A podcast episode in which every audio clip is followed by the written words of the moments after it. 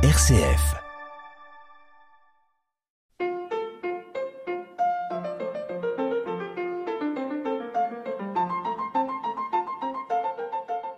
Bonjour à toutes et à tous. Comment traduire en paroles et en actes le sens profond de l'Évangile, de l'amour de Dieu pour le monde et pour chacun? Faut-il pour cela créer de nouveaux profils, de nouveaux ministères, développer de nouvelles formations, créer de nouveaux outils? La réflexion sur la mission et les ministères occupe une place de choix dans notre Église. Et selon les circonstances, l'accent a été mis sur la mission lointaine ou proche, sur le ministère pastoral ou sur les ministères dits laïques.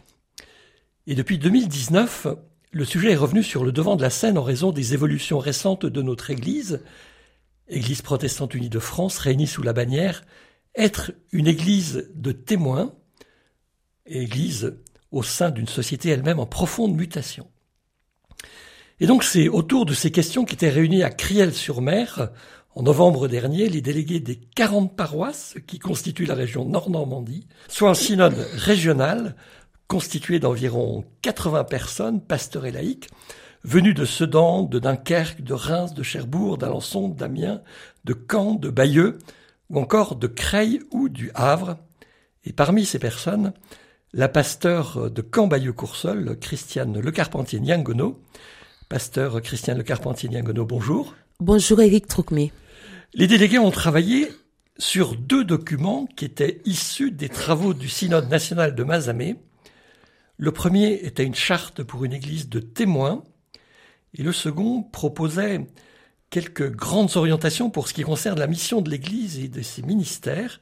Est-ce que vous pourriez nous en tracer rapidement les grandes lignes Oui, je voudrais d'abord dire combien ce synode a été revivifiant pour nous délégués, parce que la réflexion portait sur nos vies d'Église locales, en communion avec les chrétiennes et chrétiens de tous les temps et de tous les lieux.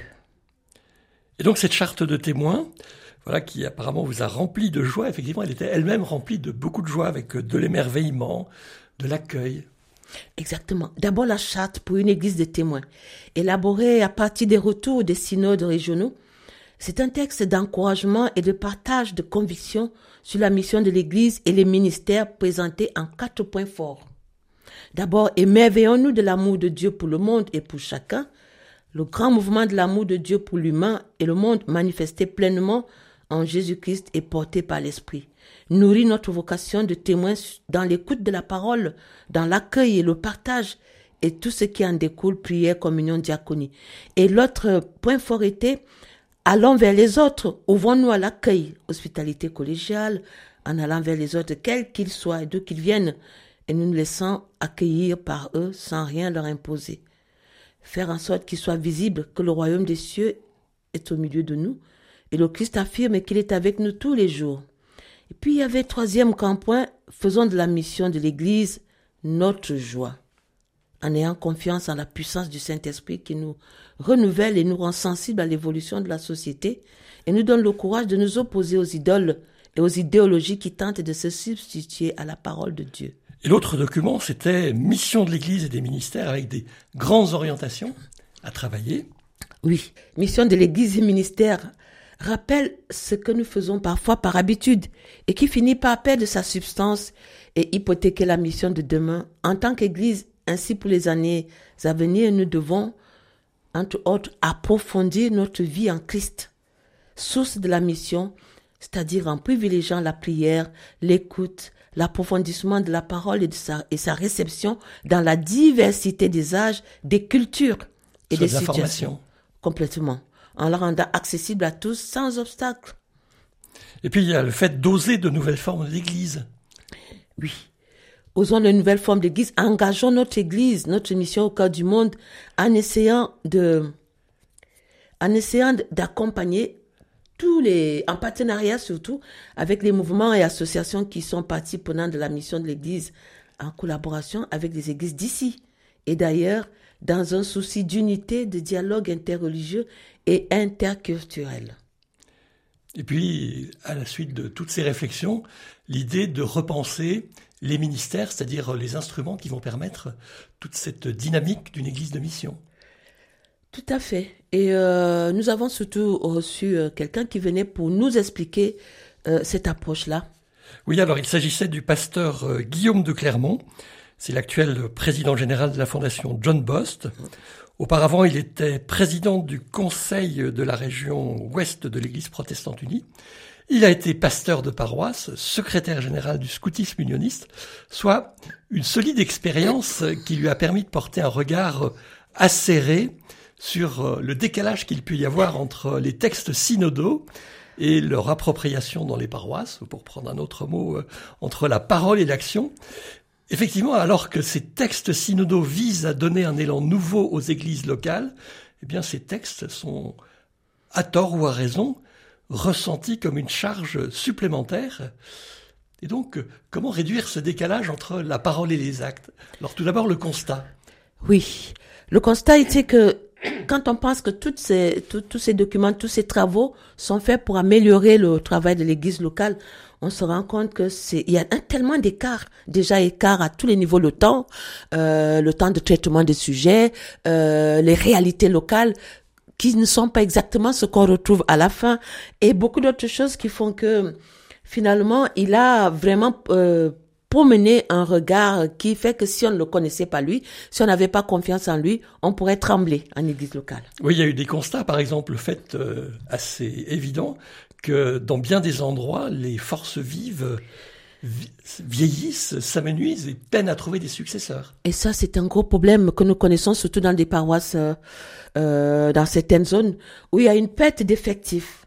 Et les forces s'amenuisent et les gens qui peuvent s'engager sont en général des personnes euh, âgées, très souvent, et euh, qui, qui, qui s'engagent de manière bénévole. Or, nous allons, en tant qu'Église soumise à, à, à, tout ce qui est euh, document administratif, nous allons vers un cadre légal, un cadre administratif de plus en plus exigeant, une technicité de plus en plus forte.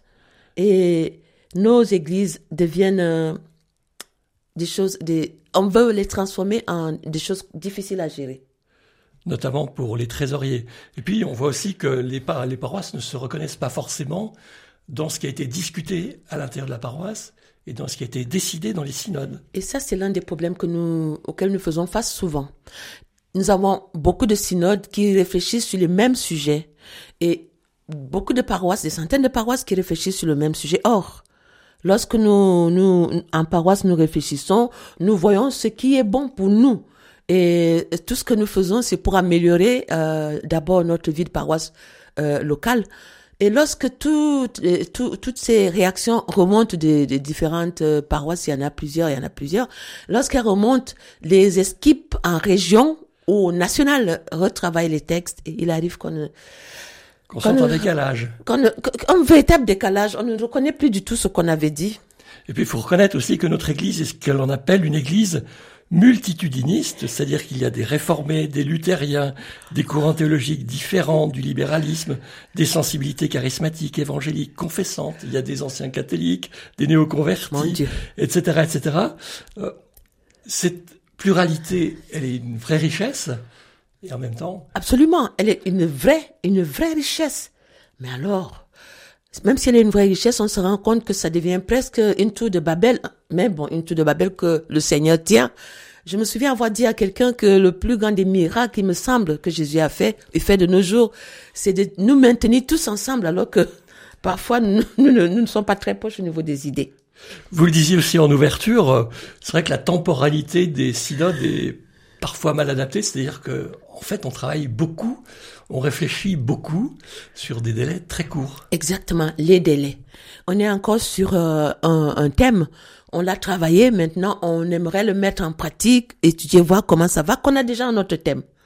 Or, le synode, il y a déjà le synode régional une fois par an, et le synode national, qui est l'instance qui, qui donne à nos décisions valeur de, de, de, de, loi ou presque.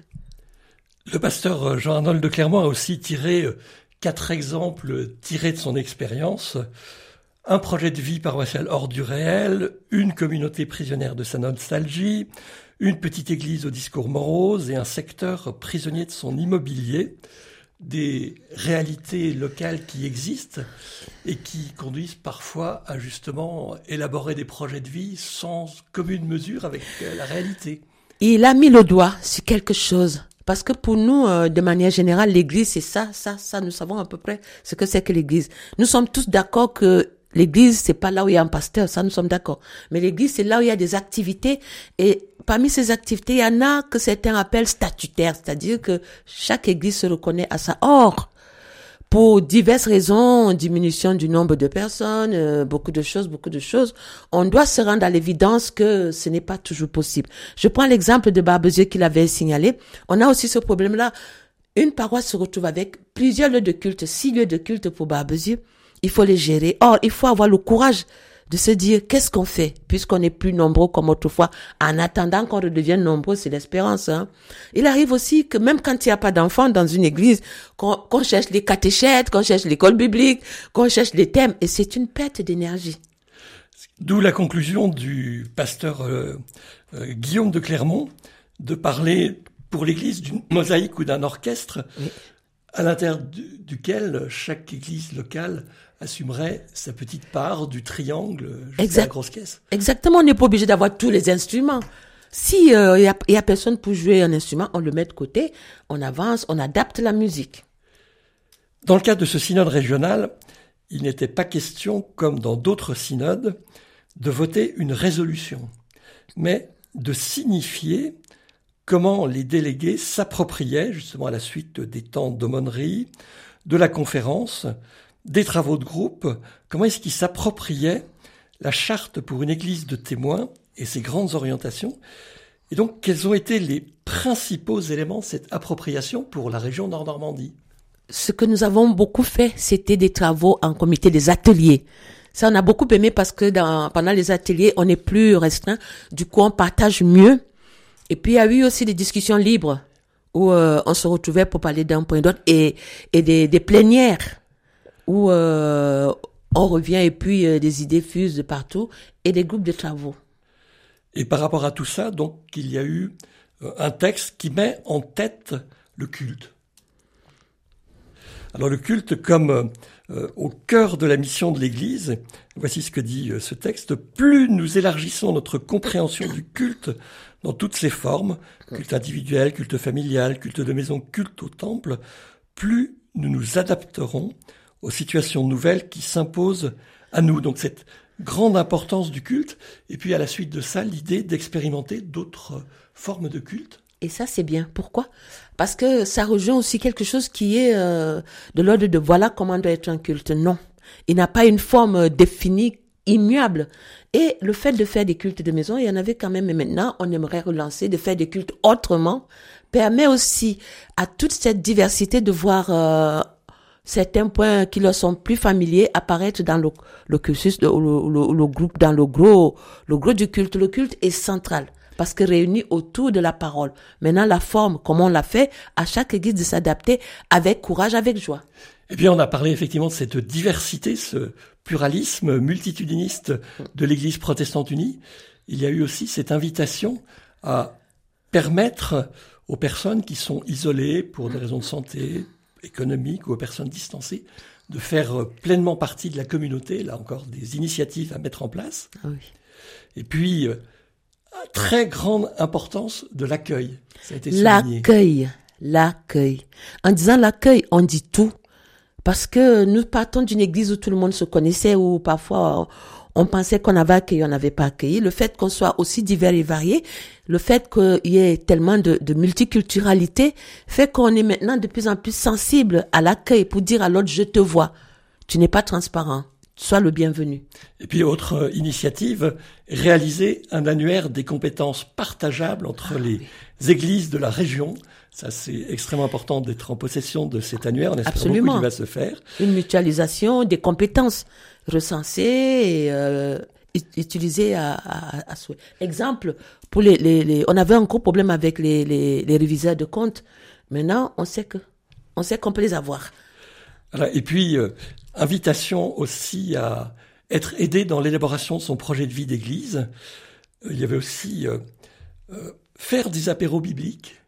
C'est envisageable. Oui. Et puis, là aussi, idée très intéressante, faire témoigner les anciens chez les catéchumènes ou coupler la lecture de la parole avec des visites sur le terrain. comme visiter d'autres paroisses. Exactement. Et ça, c'est, il y a tout un chantier avec des choses agréables à imaginer. Maintenant, il faut que ce soit agréable à mettre en place aussi. Pasteur euh, Le Carpentier Niangono, merci pour euh, cette approche du synode régional. Donc, euh, toutes ces regards sur cette charte élaborée par le synode national ont été travaillés dans toutes les régions. Elles vont être mises en commun lors d'un prochain synode national. La semaine prochaine, vous pourrez retrouver Regard protestant sur l'actualité. Au revoir à toutes et à tous.